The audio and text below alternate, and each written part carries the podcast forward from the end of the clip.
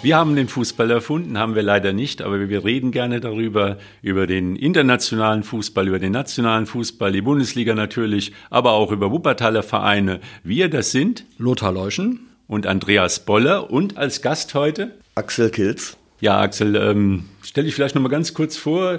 Ja, Wuppertaler und äh, durch und durch und ähm, trainiere seit zwei Jahren äh, den Kronberger SC in der Oberliga. Julian Nagelsmann, ja genau, der hat einen bemerkenswerten Satz in der vergangenen Woche gesagt. Und zwar hat er gesagt, äh, Musial ist athletisch noch nicht ausgebildet. Ja, es ist sicherlich noch Luft nach oben, denke ich. Ein guter, hochtalentierter junger Mann, der vielleicht noch etwas Stabilität, noch Konstanz in seine Leistung hineinbringen muss, aber großartig, was, was er im Moment auf dem Platz liefert. Das ist meine Einschätzung. Aber es hört sich auch so ein bisschen wie Welpenschutz an, also dass man Angst hat, ich sag mal, kommt ein, im Training der Opa Meccano und läuft über den Haufen. Also ist das so ein Punkt, wo man halt Spieler, junge Spieler in, in Schutz nehmen muss? Oder sagt man, wenn die jetzt mit 18 äh, in der Nationalmannschaft gespielt haben, dann kann ich nicht irgendwie äh, jetzt noch irgendwie welche Schutzzäune um ihn aufbauen? Also das äh, steht für mich so ein bisschen im Widerspruch. Aber das kann natürlich vielleicht auch ein Julian Nagelsmann sagen, der auf der Position äh, sieben äh, Spieler hat, die ungefähr gleichwertig sind. Ja, es ist so, dass ähm, du, glaube ich, als Trainer verantwortlich bist für die jungen Leute. Das äh, ist tatsächlich die Tendenz, dass die Spieler immer jünger werden, unglaublich viel auf sie einprasselt und da bist du als Trainer, als Verein gefordert, ähm, sie in Schutz zu nehmen. Das, genau so ist das. Wenn man bedenkt, dass ja nicht nur der Musialer, wir haben noch äh, Florian Wirth ist ja schon 18 mittlerweile, ich weiß es gar nicht, ob er schon 18, Führerschein ja. machen durfte. Ja. Darf mit 17, davon abgesehen. Aber ähm, und dann gibt es noch ein paar andere Leute, die in dem Alter rumrennen und wir haben jetzt letztes Mal davon gesprochen, so nebenbei vom, vom Mittelfeld der deutschen Nationalmannschaft, da sind wir schon fast wieder Weltmeister. Wenn man sich aber mal anguckt, wer da so drin spielt, was da für eine, was da auch für, ein, für eine Altersgefälle so drin ist, also ich würde mich, und da finde ich, hat der Nagelmann, Nagelsmann recht, auf so einem 18-Jährigen alles aufzubauen und alles auf den drauf zu projizieren, was er alles zu tun soll. Das ist ein super Fußballspieler, hochtalentiert, aber wir haben auch schon so junge Adler, wenn man es mal so sagen darf, oder manchmal auch Falken, wie man so nennen mag, fürchterlich abstürzen sehen, fürchterlich abstürzen sehen. Ich denke, so Mitte der 20er Jahre war es Deißler, der irgendwann depressiv gewesen ist, weil er den Druck möglicherweise nicht standgehalten hat. Ich erinnere mich als, äh, als äh, begeisterter Gladbacher an Schinan Kurt, einmal das größte Talent des deutschen Fußballs gehandelt. Jetzt mittlerweile hat er zwischendurch mal beim SV Strahlen gespielt, dann irgendwo in Slowenien.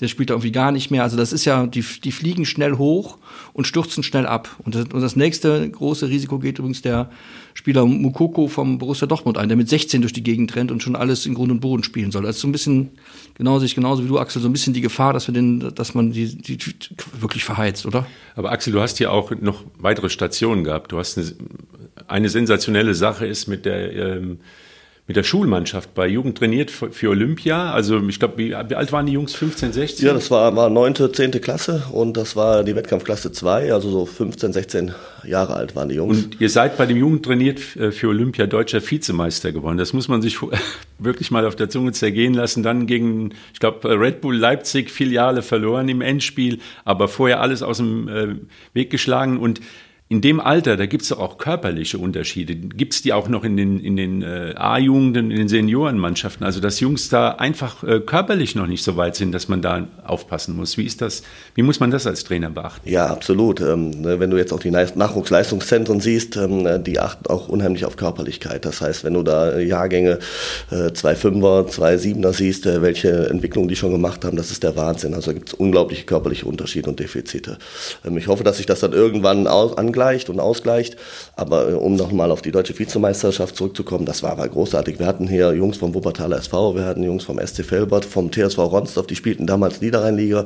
Wir hatten äh, den Felix Benz dabei, der war bei ähm, Fortuna Düsseldorf U16 und den äh, Julian Krei, der spielte als einziger Bundesliga damals noch bei BV 04 Düsseldorf. Und äh, wir haben uns dann insgesamt auf regionaler Ebene durchgesetzt und das Landesfinale dann gewonnen, beziehungsweise als Zweiter qualifiziert fürs Bundesfinale. Und es waren, waren tolle vier Tage, das war großartig. Und da sind wir, insgesamt waren 12.000 Mannschaften oder Schulen, die daran teilgenommen haben, Zweiter geworden. Das war aber Wahnsinn. Waren tolle vier Tage, die ich nicht mehr vergessen werde.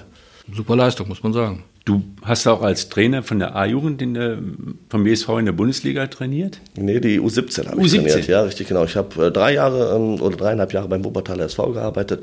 War auch eine tolle Zeit, eine unglaubliche Erfahrung. Nino Palland hat mich damals ähm, zum Wuppertaler SV geholt und ähm, habe, glaube ich, zwei Jahre gebraucht, um die Liga nochmal kennenzulernen. Und im dritten Jahr haben wir dann ein tolles Jahr gehabt äh, mit Spielern wie Isaac Akretidis, der jetzt auch bei der ersten Mannschaft, das ist immer eine schöne Auszeichnung für mich, ähm, den haben wir damals, ähm, glaube ich, wieder in Spur gebracht. Eine tolle, tolle Entwicklung gemacht. Oder Joel Tomczak, den haben wir von Hagen geholt. Oder der, der größte äh, Treffer war sicherlich Benzig, der jetzt äh, bei Borussia Mönchengladbach in der U19 spielt und ähm, sogar Nationalmannschaft im erweiterten Kader ist. Auch schon mit dem Sommer trainiert und mit dem Uwe Kamps. Das war eine tolle Truppe. Und da sind wir mit, ich glaube, über zwölf Punkten Vorsprung vor Oberhausen, das war die erste aufstiegsberechtigte Mannschaft, in die Bundesliga aufgestiegen. Ich will nur mal fragen, wenn ich immer sagen darf, wir reden immer über Körperlichkeit, da fehlt dann so ein bisschen PS im Oberarm und im Oberschenkel da muss man sich doch mal um die, um auch sagen um das Seelenleben dieser Spieler kümmern. Die müssen ja irgendwie auch mal dieses ganze, diese ganze Welt, die wir uns als Normalsterbliche nicht so richtig vorstellen können, glaube ich. Also die könnten mit 20 ihren, meinen Traum vom Tesla fünfmal erfüllen, ja, so. Und das ist eine ganz andere Welt. Da muss ja auch, da muss man auch mal drüber nachdenken. Vor allem auch da gilt ja, was auf die jungen Leute so alles einprasselt, was die alles so leisten sollen. Und dann kommt der Berater und dann kommen die ersten Millionen und was weiß ich, was alles da kommt, ne?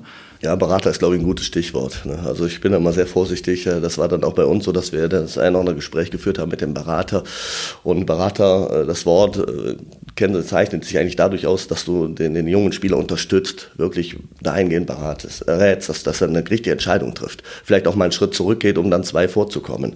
Aber das ist Wahnsinn, wenn du da mit den Leuten in die Gespräche gehst. Und ähm, da ist wichtig, dass die jungen Leute Bodenhaftung haben. Auch ein gutes Elternhaus ist äh, Voraussetzung, um auf dem Boden zu bleiben. Gute Freunde, äh, die sollte man an seiner Seite haben. Ja, der Laie stellt sich ja vor, hier WSV spielt jetzt seit drei, vier Jahren mit den mit der U19 in der Bundesliga, in der Junioren-Bundesliga. So, und dann schafft, wenn einer in der, Bundesliga bei den Junioren spielen kann, dann kann er doch auch in der Regionalliga spielen. Das ist so die Vorstellung.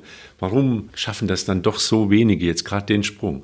Also von der Erstklassigkeit der Jugend in die, in die Viertklassigkeit bei den Senioren. Was ist da der große Haken bei der Geschichte? Ja, das eine ist, ist, ist tatsächlich klar, äh, A-Jugend-Bundesliga hat schon was mit Herrenfußball zu tun, ist schon leistungsorientiert, aber es ist nochmal eine ganz andere Hausnummer, nochmal eine ganz andere Körperlichkeit, wie, wie du selbst gesagt hast gerade. Ähm, ganz andere Präsenz auf dem Platz.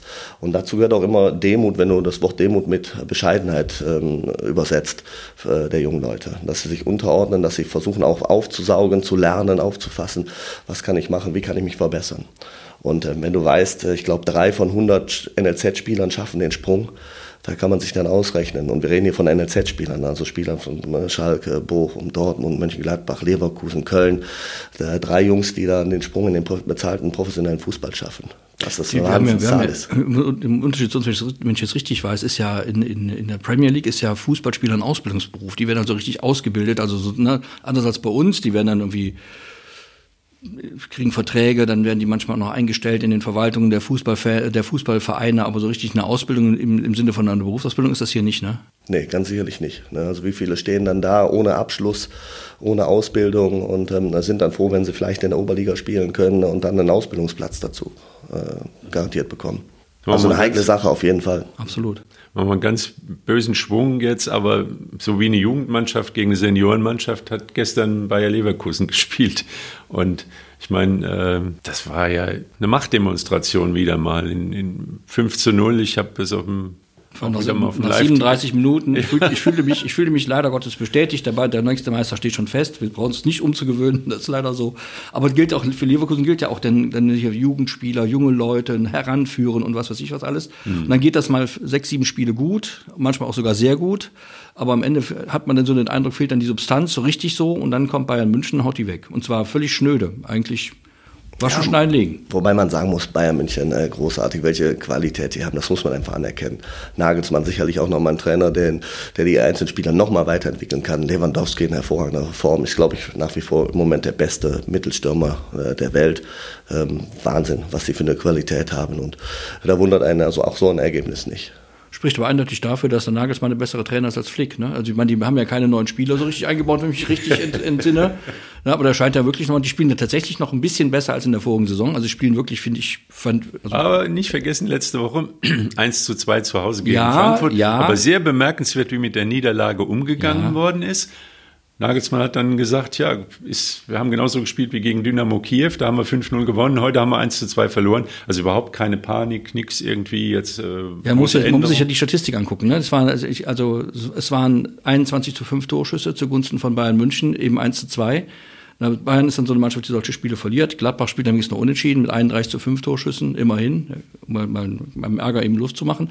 Das ist, oder wir haben es letztes gesehen, Real Madrid, auch 31 zu 4 Torschüsse gegen Sheriff Tir, ich kann es mir nicht merken. Tiraspol. Dankeschön. 1 zu 2 verloren. Also das ist eben, also das, nackte Ergebnis ist eben nicht immer nur das, der, der, der Spiegel des Spiels, sondern es ist einfach nur das nackte Ergebnis. Ne? Ja, aber das ist ja das, was den Fußball auszeichnet. Das, das ist, ist richtig, dafür gibt es Punkte, das stimmt schon. Ne? Ja. Es gibt keine anderen Sportart. Wenn du besser bist im Handball, bist du besser. Wenn du äh, beim Volleyball besser bist, bist du beim Volleyball besser. Oder beim Basketball. Aber beim Fußball kannst du eben Defizite durch, durch Team, durch Laufbereitschaft, durch eine gewisse Aggressivität, äh, durch, durch Tiefstehen, Nadelstiche setzen, schnelles Umschaltspiel vielleicht einfach auch kompensieren. Zumindest äh, auf 90 Minuten. Nicht auf die ganze Saison, aber auf 90 Minuten. Das ist ja das, was die Faszination des Spiels ausmacht. Ich glaube, das ist genau der Punkt. Wir haben jetzt gestern gesehen, dass Bayern, dass, dass Bayern München, also wir haben vorige Woche gesehen, dass Bayern München mal verliert. Gestern war wieder alles normal und das ist, glaube ich, auch, äh, also ich glaube, dann ist wieder alles in der Reihe. Ne? Die hätten gestern, wenn die ernsthaft zu Ende gespielt hätten, hätte es für Bayer Leverkusen eine ganz, ganz bittere Stunde sein können. Haben sie dann in der zweiten Halbzeit nicht mehr ganz so getan, sondern langsam mal locker austrudeln lassen, was auch ein bisschen arrogant ist, aber kann, man kann es halt leisten, wenn man es kann, ne? und die können es. Ja. ja, und ein ganz Gegenbeispiel, Eintracht Frankfurt gewinnt in München und dann, ja, man kennt ja auch die Diva vom Main, das ist dann auch immer so ein bisschen Gloria und rauf und runter und dann, ja, steckt so in so Vereinen drin, ist ganz seltsam, gell? und dann verlieren sie das nächste Heimspiel, weil sie es vielleicht auch schon wieder ein bisschen die eigene Leistung von München überschätzen, aber die Leverkusener werden natürlich, die haben ja nicht viel Zeit darüber nachzudenken, geht da jetzt schon wieder mächtig in der Champions League weiter und dann auch in der, in der Bundesliga. Aber so eine Klatsche tut natürlich weh, aber ähm, man, muss, man muss sie verarbeiten. Also wie kommt man aus so einem so einer Niederlage wieder raus, wo man wirklich da die Grenzen aufgezeigt bekommen hat. Das gibt ja auch einen kleinen Knacks oder kann einen Knacks geben. Aber CSC hat ja nun auch schon einige äh, Rückstege einstecken müssen, aber das scheint ja auch so eine Mentalitätsfrage zu sein, dass man, selbst wenn man jetzt äh, mal eine Serie hinlegt mit, mit äh, Klatschen, äh, dass man da wieder irgendwo wieder Fuß fasst.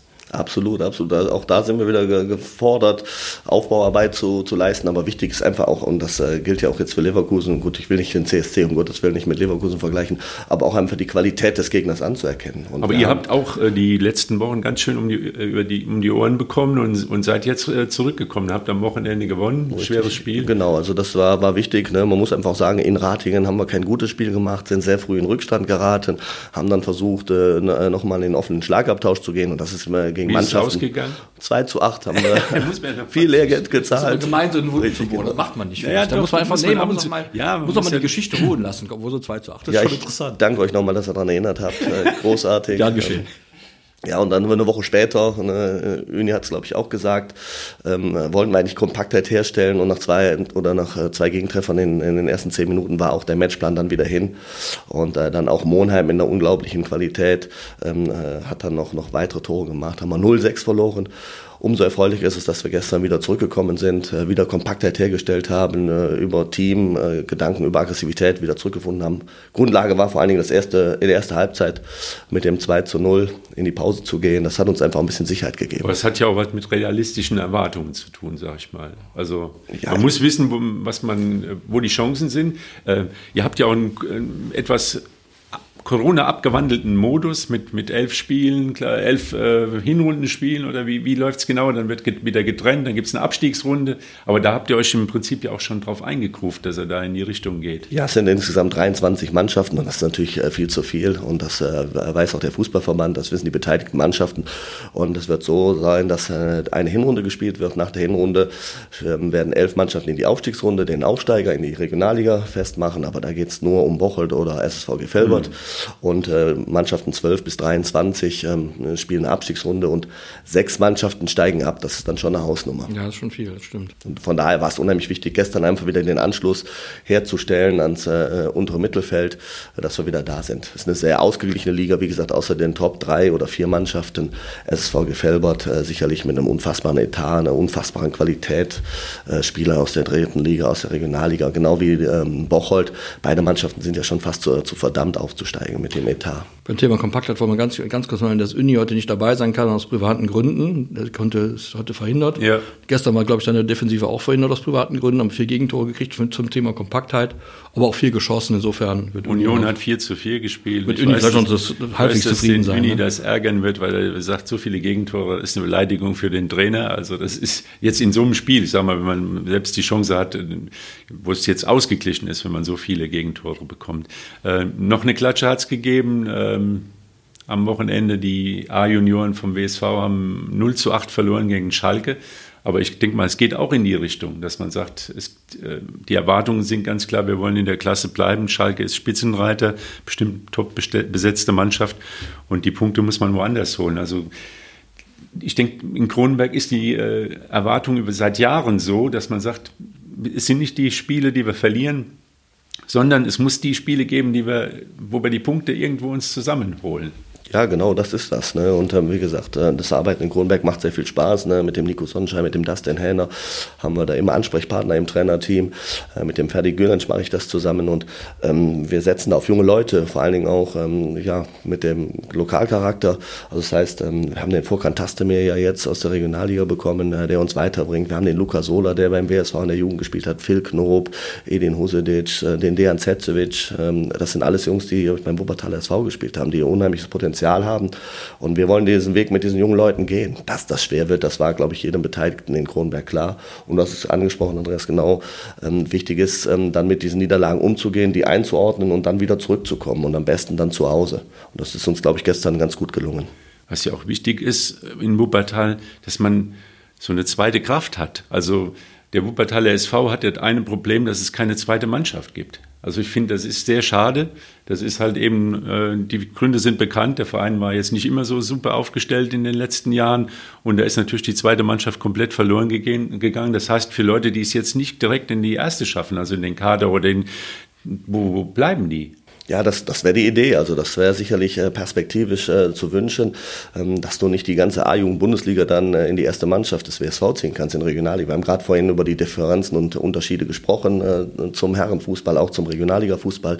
Aber dass diese Jungen dann nicht verloren gehen und äh, vielleicht auch in Wuppertal bleiben. Und dazu wäre natürlich nicht verkehrt, auch den CSC in der Oberliga zu halten und perspektivisch äh, da eine Kooperation zu fahren. Immer mit ein bisschen Vorsicht zu genießen. Ne? Ich hatte an Borussia Wuppertal. Die fand, die ja, das das eine, ich glaube, das ist eine ganz andere Geschichte. Also äh, der Kronenberger SC wird niemals im, im WSV aufgehen. Das sind ja Tra Traditionen. Aber ich sehe eher mal die Gefahr, dass man dann doch wieder Rivalität äh, sieht. Oder also der Kronenberger SC wird immer eigenständig bleiben. Das werden die da oben auf dem Berg äh, die, niemals. Das hängt auch ein bisschen auch davon ab. Ich glaube, das hängt ein bisschen auch in erster Linie vom Wuppertal SV ab. Ne? Die, die sind nun mal die Platzhirsche in Wuppertal. Das sind sie schon seit 1954, um genau zu sein. Und es hängt immer davon ab, wie die mit den anderen spielen. Ne? Also ob man, ob man die anderen Mannschaften dann, die anderen Clubs als Nachwuchsbrutstätte sieht, Aussaugprogramm sieht oder ob man sagt, ihr seid wirklich Partner, wir gucken, dass, dass wir zusammen den Fußball in Wuppertal oder im Bergischen Land, weil es gibt in Remstadt und Solingen auch schon leider gar nichts mehr, äh, zusammen nach vorne bringen. Das hängt immer so ein bisschen auch von dem Miteinander ab. Ne? Aber Lothar, genau das ist, das ist ja das, was, was man will. Also ja, man, genau. man will eigentlich als Partnerverein auftreten, genau. als erster Ansprechpartner. Also für mich ist es eigentlich selbstverständlich, dass ein, ein Talent aus Ronsdorf, aus Kronenberg, aus Vorwinkel, äh, Breite Burschenbahn, wie auch immer, äh, mit Perspektive dann den nächsten Schritt wählt und dann muss der Wuppertaler SV sein. Und das darf nicht so sein, dass das Trainer dann verhindern und sagen, du gehst auf gar keinen Fall zum Wuppertaler SV, sondern muss der nächste Step sein. Das muss unterstützt sein. Andersrum Darf es auch so gehen? Ja, nein, nur ja. wenn man mit, mit, mit, mit Jugendtrainern in Wuppertal redet, was ich ab und zu schon mal tue, die haben ein, ein, sag mal, dann ein, ein etwas gespaltenes Bild zur, zum Wuppertal SV, wie er früher gewesen ist, wo das eben genau so war, wie ich es gerade geschildert habe. Die haben halt die Besten dann abgeworben und dann wurden die eben das machen Bundesligamannschaften übrigens auch so. Die, nehmen, die suchen in der E-Jugend, in der D-Jugend schon bei den Bambinis die Spieler raus, diese, diese, von denen man glauben könnte, sie könnten sich unter Umständen entwickeln und die werden zwischendurch ausgestoßen. Da muss man auch mal ehrlich sein. Die werden dann, dann stellt man fest, in der C-Jugend, der wächst halt nicht so, wie wir es gedacht haben, oder der entwickelt sich nicht, der ist nicht so schnell, wie wir wollten. Also geht das woanders hin. Dann werden die weiter verteilt auf St. Hubert, St. Tönis am Niederrhein oder sonst wo. Also das ist ja schon so, dass deswegen sagt die, es ist ja eine, richtigerweise, sehe ich genauso wie du, eine Sache, eine Partnerschaft auf Augenhöhe, dass man wirklich miteinander guckt. Wie kann man den, den Spielern nutzen am Ende? Das ist ja erstmal das Wichtigste überhaupt, dass es den jungen Leuten, die da, äh, die da betreut werden, nutzt und am Ende dann auch dem Fußball insgesamt und gern auch dem WSV. Absolut, also da, dem ist nichts hinzuzufügen. Das sehe ich genauso. Läuft es im Moment eher zusammen als auseinander? Kann man dazu also sagen? ich muss sagen, ich äh, denke, jetzt kriegt die Entwicklung auch mit. Äh, wir können das ja nur aus der Distanz beurteilen, aber ich glaube, beim Wuppertal SV tut sich tatsächlich etwas. Ne? Einmal, auch in Richtung, dass man mit dem CSC Auch mit dem CSC, die Gespräche mit Dustin Hähner und äh, Küsters äh, sind sehr gut gewesen und ähm, auch mit dem Vorkant Tastemir haben wir sehr schnell eine Einigung äh, erzielt. Das ist eine Win-Win-Situation aus meiner mhm. Sicht. Ne? Vorkant Tastemir ist ein hochtalentierter junger Mann, der wenig Spielpraxis bekommen hat äh, beim Wuppertaler SV in der Regionalliga und bei uns kann er Oberliga spielen und äh, kommt auf, auf Spielminuten und kann sich hier beweisen und äh, der Schritt zurück ist ja auch geplant. Ja. Wobei Oberliga ja auch eine Herausforderung Absolut. ist. Also das ja. ist schon, äh, ich sag mal, semi-professionell oder zumindest äh, die Jungs, die, da sind viele Talente und viele sehr, wie gesagt, Felbert, also die würden auch in der aktuellen Regionalliga ganz gut mithalten. Absolut, absolut. Also auch Bocholt ähm, und ähm, SVG Felbert sind sicherlich nochmal äh, Top-Mannschaften. Trotzdem besteht auch ein Unterschied äh, zwischen Oberliga und Regionalliga, nochmal ein Riesensprung. Ne? Und äh, nicht zuletzt, die Bundesregierung hat ja ähm, die Oberliga äh, bzw. Regionalliga dann als Profiliga auch eingeschätzt. Ja. Und das ist sie auch. Gut. Mit Mannschaften wie Alemannia Aachen, äh, Preußen, Münster, Fortuna Köln, Rot-Weiß Essen. das Fußballspielen. Das ist einfach, so muss man einfach wissen. Dann haben die zwar noch irgendwelche Nebenbeschäftigungen, aber die üben sie natürlich nicht aus. Das geht auch gar nicht auf dem Niveau. Die müssen halt jeden Tag trainieren. Gehe ich jedenfalls von aus. Ne? Also am Samstag ich wiederhole mich, aber es war wieder ein Fußballspiel WSV gegen Oberhausen auf professionellem Niveau. Also da, da, da kann kein Feierabendkicker mithalten. Auf, bei dem Tempo, bei der Intensität, die das Spiel wieder hatte, 1 zu 1. Ja, man hätte es gewinnen können, aber das waren auch wieder Situationen, also insgesamt muss man sagen, ein tolles Spiel. Vielleicht jetzt nicht auf dem allerhöchsten Niveau, war sehr taktisch geprägt, aber ähm, der WSV hatte Chancen, etliche Chancen hat sie nicht ausgespielt. Und manchmal waren es junge Spieler wieder, wo man ja wieder beim, am Anfang des Gesprächs war, junge Spieler, die dann in Situationen kommen und dann, sag ich mal, dann stehen die da wieder Ochs vom Berg und dann geht es nicht weiter. Also Kontersituationen, ja. drei gegen... Aber das, das, ist, das ist nicht unbedingt nur altersbedingt und nicht unbedingt nur klassenbedingt. Ich erinnere an unseren Freund Timo Werner, jetzt hat er zweimal getroffen, ich meine, ich, ne, wie auf der Descher vom Tor gestanden, der, also, also der, den, den hätte meine Mutter reingemacht, also wirklich. Ja.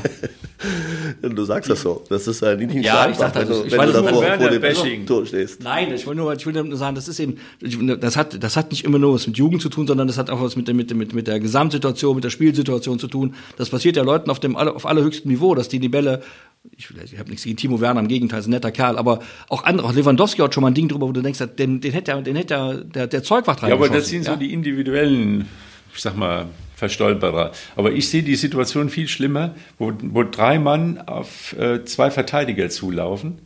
Zwei laufen sich frei und der in der Mitte, der den Pass spielen soll, der hat dann, kriegt dann so eine Blockade im Kopf, weil er sieben Möglichkeiten hat. Und ähm, ich versuche es mir so zu erklären das ganze Spiel läuft und dann kommt er in eine Situation, die wie ein, äh, man hält einen Film an und er sieht plötzlich ein Bild vor sich und sieht, ah, oh, da könnte ich abspielen, da könnte ich abspielen. Das ist natürlich schon der tödliche Fehler, weil wenn man so viel nachdenkt, ich denke immer, wenn man den Spielern beibringt, dass sie einfach die Situation weiterspielen. Also Lauf einfach aufs Tor zu, es wird schon was passieren. Irgendeiner kommt schon und wird dich umhauen oder der Torhüter wird auf dich zukommen und es äh, schafft dann wieder neue Situationen. Aber die, die jungen Spieler haben dann irgendwie so, ein, so, ein, so, eine Blockade oft. Ja, weiß ich nicht, ob das eine Blockade ist, aber ähm, natürlich ist da auch ein gewisser Druck zu spüren. Aber für den Trainer ist es viel erfolgreicher, dass er eine äh, tolle Umschaltaktion gesehen hat, wo dann auf einmal Überzahl äh, ähm, im Angriff ähm, läuft und das ist doch auch eine klasse Sache. Genauso wie wir einfach auch positiv erwähnen sollten, wer hätte gedacht, dass der Wuppertal das Frau am Freitagabend genau. Tabellenführer ist. Das wollte ich gerade sagen, weil danach gegen Oberhausen das auch, die ja auch Ambitionen haben, die auch noch die Mittel, noch mehr Mittel als der WSV. Der WSV steht so lange jetzt schon da oben, jetzt muss man es langsam auch glauben. Also da steht er zurecht. Also scheint ist wirklich eine Basis da und damit kann man, da sollte man auch mal zufrieden sein. Und wenn dann einer mal ja, dann hat er halt, das ist eben nicht reingegangen. Mein Gott soll. Also, ne? Ja, aber auch nochmal, also wie gesagt, letzte Woche Freitagabend nach dem Lippstadt-Spiel warst ja. du für einen, einen genau. Tag zumindest Herrlich. Tabellenführer ja. und ein schöner Blick auf die Tabelle. Hätte das gedacht, genau. Vor Essen genau. ist auch immer wichtig. Hätte das vor ähm, der Saison gedacht. Und äh, was viel wichtiger gewesen ist, ich fand das toll, ähm, äh, etwa zweieinhalbtausend Zuschauer oder über zweieinhalbtausend Zuschauer. Also das heißt, also es sieht so aus, als wenn der Wuppertaler SV äh, doch langsam äh, wieder die Zuschauer zurückgewinnt und Vertrauen ja. zurückgewinnt. Und das ist doch eine hervorragende Entwicklung. Mhm. Ist zu Recht, also das ist ja auch jetzt eine Bestätigung dafür, dass die Leute, die das Spiel gesehen haben, sagen, da, da kann man wieder hingehen. Gell? Und er schafft es auch wieder mit seinem Logo auf jetzt Kreditkarten. Das muss man als gewisses Grundvertrauen oh je. Ja, also ja, es mal erwähnt haben. Wie gesagt, WSV ist doch im Moment so ein bisschen das Highlight im, im Wuppertaler Amateurfußball. Unsere Freunde aus Beinburg haben leider ihre, nicht nur ihre äh, zu Null Gegentorserie letzte Woche beendet, jetzt haben sie auch verloren im Höfen. Und Grün-Weiß ist natürlich auch eine Mannschaft, die immer Ambitionen auf Bezirksliga hat. Also auch allein schon von, dem, von der Vereinsgröße, von der, von der Tradition her.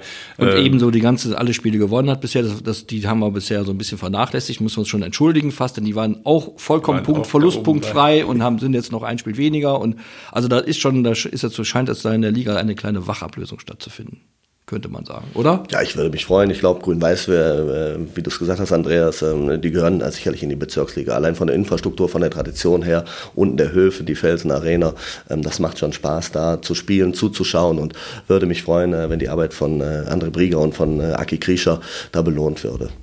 Das auf jeden Fall. Auf der anderen Seite auch gestern schön, ne, Bayer Wuppertal mit einer ganz jungen Truppe, die mhm. fahren auch ein tolles Konzept, äh, sucht im Moment auch seinesgleichen im Tal. Ähm, da waren gestern, glaube ich, sechs A-Jugendliche dabei, fünf haben gespielt oder sechs haben sogar gespielt, vier in der Anfangsformation, zwei sind eingewechselt worden und spielen gegen Frintrop, ja. die bis zu dem Zeitpunkt sieben Spiele gewonnen hatten, 0-0. Ähm, das ja, ist also eine erfrischende Art und Weise, Fußball ja, zu spielen. Das macht auch Spaß und das sind einfach positive Entwicklungen. Oder SSV Germania, klasse. Ja, die hatten äh, ein bisschen Probleme, weil sie im Pokal ganz knapp ausgeschieden sind nach Verlängerung und hatten viel Kraft, viel Kraft gelassen und haben dann jetzt mal einen wieder mal einen auf den Deckel bekommen. Aber ich glaube, insgesamt sehen wir also, Wuppertaler Fußballwetten sind auch ganz gute äh, Bedingungen jetzt im Moment. Halt eben alle Plätze sind in Ordnung, sag ich mal. Alle spielen auf, auf guten neuen Kunstrasenplätzen, was ja auch wichtig ist für, für die Qualität des Fußballs, haben äh, Trainer, die Konzepte haben, so wie der Axel Kills, der heute bei uns zu Gast war, die eben auf Ausbildung setzen, auf junge Leute aussetzen und äh, setzen. Und ich glaube, da sind wir auf einem guten Weg und wir werden das natürlich weiter verfolgen. Diese Woche wieder Champions League ohne Ende. Wer es gucken darf und gucken kann, sollte es gucken. Spannende Spiele auf dem Programm. Und nächste Woche geht es weiter. Der WSV spielt zum Beispiel in Felbert gegen den KfC Uerdingen. Soweit ich das Schönes Spiel. richtig in Erinnerung ja. habe. Also die, die Uerdinger suchen immer noch ein Stadion. Ja. Vielleicht finden sie noch mal irgendeins. Und wir suchen also weiter mit und hoffen, dass wir nächste Woche dann wieder viele spannende Themen haben. Danke.